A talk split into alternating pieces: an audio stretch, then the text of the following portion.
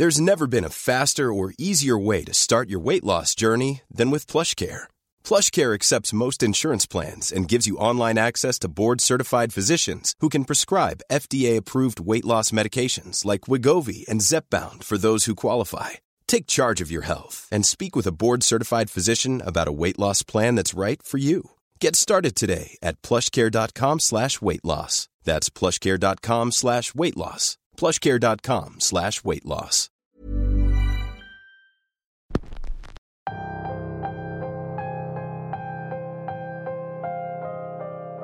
Bienvenidos como todos los miércoles a un episodio más de Radio Macabra, su programa favorito de la noche. En esta ocasión, y como todo el mes, vamos a tener historias un poco más cercanas a la ficción, pero siempre basadas en las historias que ustedes mismos nos comparten. En todas las familias tenemos a alguien que nos hace sentir ese miedo, esa sensación de que estamos corriendo peligro con el solo hecho de estar cerca de ellos. Y de eso trata esta historia. Es una historia basada en una leyenda de la que tal vez muchos ya habrán escuchado un poco, pero nosotros la retomamos, siempre con el estilo de Radio Macabra. La historia de hoy se llama El secreto de la abuela y es traída a ustedes solamente aquí, en Radio Macabra. Éxitos que te matarán de miedo.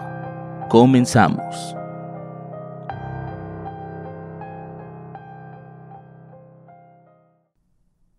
Esta historia me la contaron hace muy poco. De hecho, parece ser una historia que todo el mundo conoce, excepto yo lo cual es raro porque la historia ocurre justamente en la colonia donde aún vivo. Es una historia bastante oscura, que tiene que ver con el deceso de un par de niños. Cuando me la contaron no lo podía creer, pero fue mi abuelo el que me dijo que todo era verdad, y que a pesar de que parecía que todo mundo la había olvidado, no tenía más de 20 años de haber ocurrido. Esta historia se divide en dos partes, una que se supone que fue narrada por los propios padres de los niños, quienes contaron todo a las autoridades, Incluso existía la llamada, almacenada en su grabadora. Sin más preámbulo, esta historia va más o menos así. Una noche a finales de octubre, los hijos de una familia muy conocida en el barrio se habían quedado solo. Eran tres, el mayor de unos 14 años y sus hermanas menores, una de 7 y la otra de 5 años.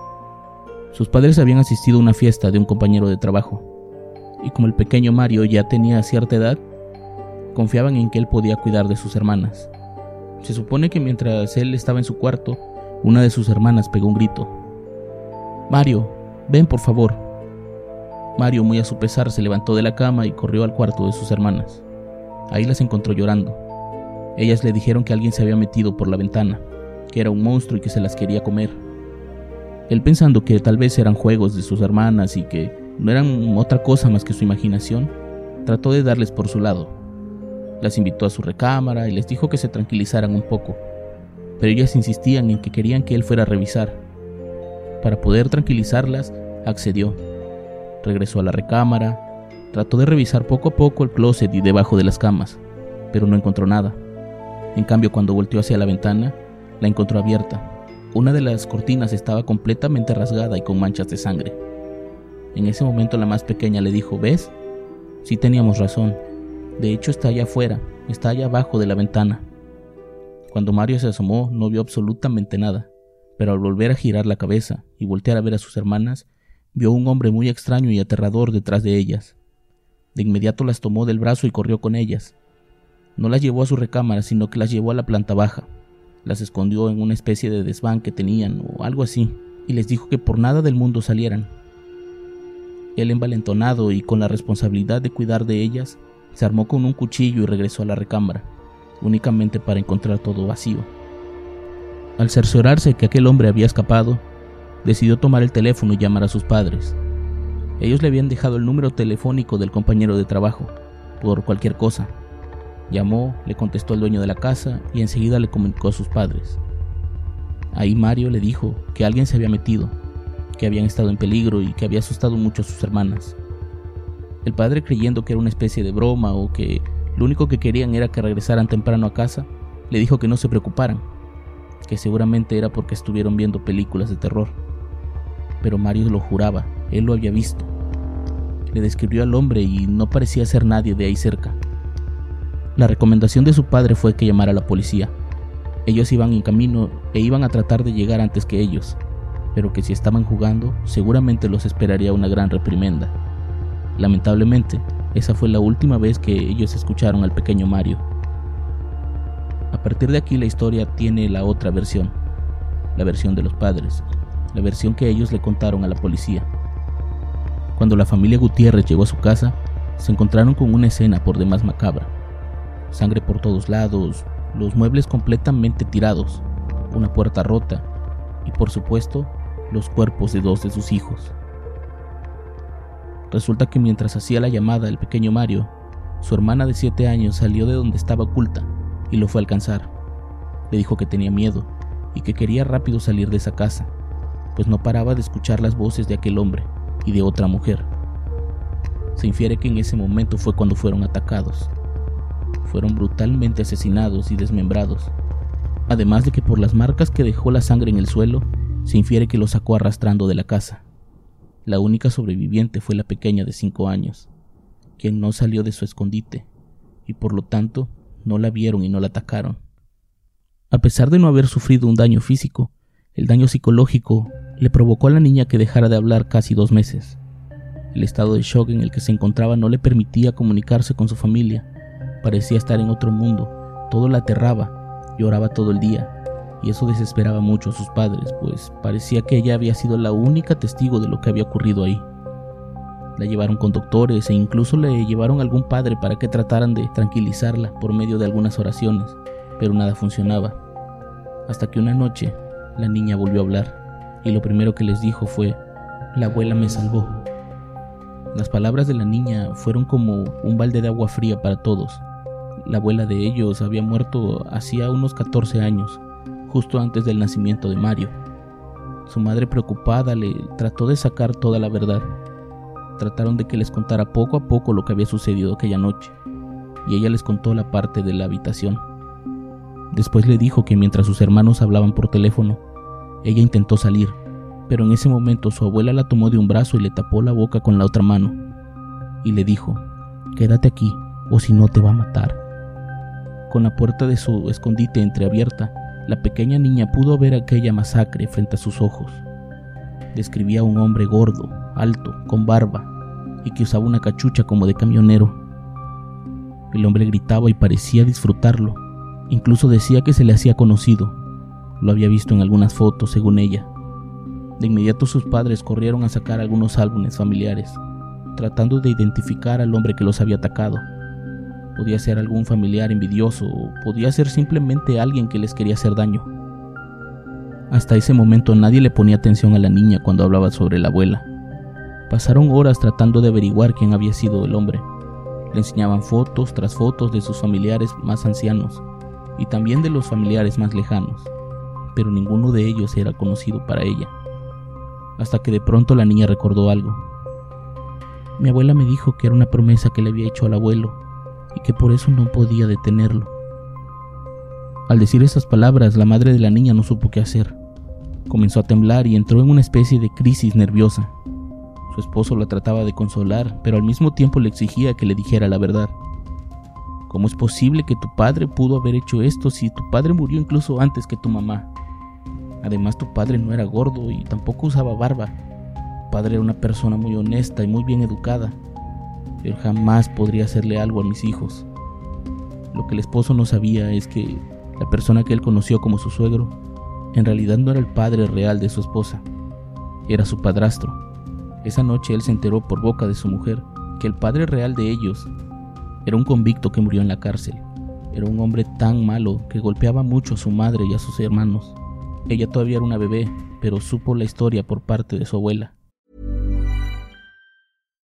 If you're looking for plump lips that last, you need to know about Juvederm lip fillers. With Juvederm Volbella XC and Juvederm Ultra XC, your lip look, whether it's subtle or bold, can last up to one full year with optimal treatment and no additional maintenance. Find a licensed specialist and see if it's right for you at Juvederm.com today. That's J U V E D E R M.com. Add fullness to lips in adults over 21 with Juvederm Volbella XC or Juvederm Ultra XC. Do not use if you have severe allergies or a history of severe allergic reactions, or if you're you're allergic to lidocaine or the proteins used in Juvederm. Tell your doctor if you have a history of scarring or taking medicines that decrease the body's immune response or that can prolong bleeding. Common side effects include injection site redness, swelling, pain, tenderness, firmness, lumps, bumps, bruising, discoloration, or itching. As with all fillers, there's a rare risk of unintentional injection into a blood vessel, which can cause vision abnormalities, blindness, stroke, temporary scabs, or scarring. For full important safety information, visit juvederm.com.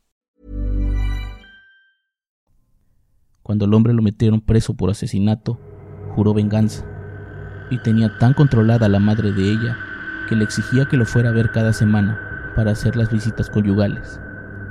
Hay una historia que nos platicaba mi tía, pero que nunca quisimos creer.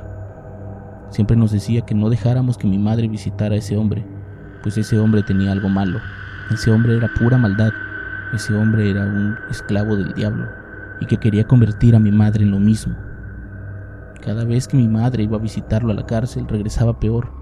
Regresaba llena de miedo, regresaba y se ausentaba por completo de nosotros por días. Con el tiempo comenzó a tratarnos con mucha indiferencia. No nos trataba como si fuera nuestra madre, nos trataba como si fuera cualquier otra persona. Parecía que quería estar alejada de nosotros, pero no entendíamos por qué. Fue mi tía la que me contó que aquel hombre que nos engendró la hizo cumplir una promesa. Le dijo que cuando el momento llegara, ella le tenía que entregar a sus nietos, porque era la promesa que le habían hecho a Satanás. Con la muerte de ese hombre, mi madre comenzó a tratarnos mejor. Comenzó a acercarse a nosotros e incluso rehizo su familia con Esteban. Esteban era un hombre tan bueno que poco a poco se nos fue olvidando todo aquello, y creíamos que a mi madre también. Justo el día de su muerte, mi madre nos pidió perdón, especialmente a mí. Me dijo que lo que había hecho era imperdonable y que por eso pedía perdón por adelantado, pero yo pensaba que se refería a que nos había dejado mucho tiempo solos, a que nos había tratado como si no fuéramos sus hijos. Nunca me imaginé que realmente se refería a que había jurado un pacto con ese hombre. Ahora lo entiendo todo. Ella entregó a mis hijos, no sé si por miedo o porque también era parte de ese culto. Pero lo que pasó no fue obra de cualquier persona. Fue el espíritu macabro de ese hombre. Fue ese hombre maldito. Fue ese hombre lleno de odio contra nosotros, contra sus propios hijos. Esa noche esa familia se desintegró. El padre de la familia tomó a la niña y se fue de ahí para nunca más volver. Su esposa se quedó sola en esa casa, simplemente acompañada por un familiar que la visitaba cada tercer día para comprobar que no se hubiera hecho daño, hasta que en algún momento todo el mundo la dejó de ver.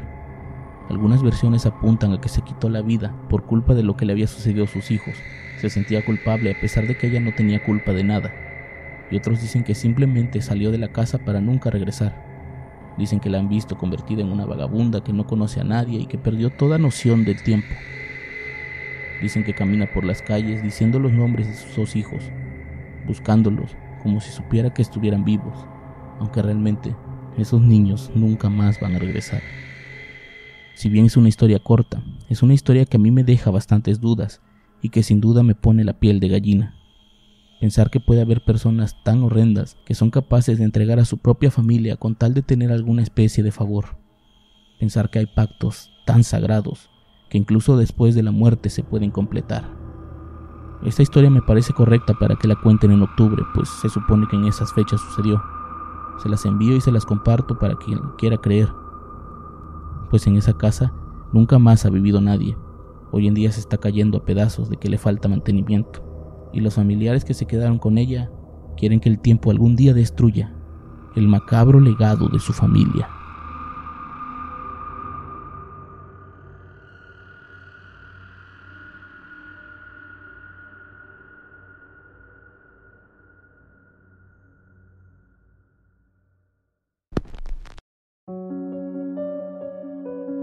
Muchas veces la soledad nos hace elegir a las personas incorrectas. En esta ocasión, esta familia lo pagó caro. Yo los espero la próxima semana, solamente aquí, en Radio Macabra. Éxitos que te matarán de miedo. Buenas noches.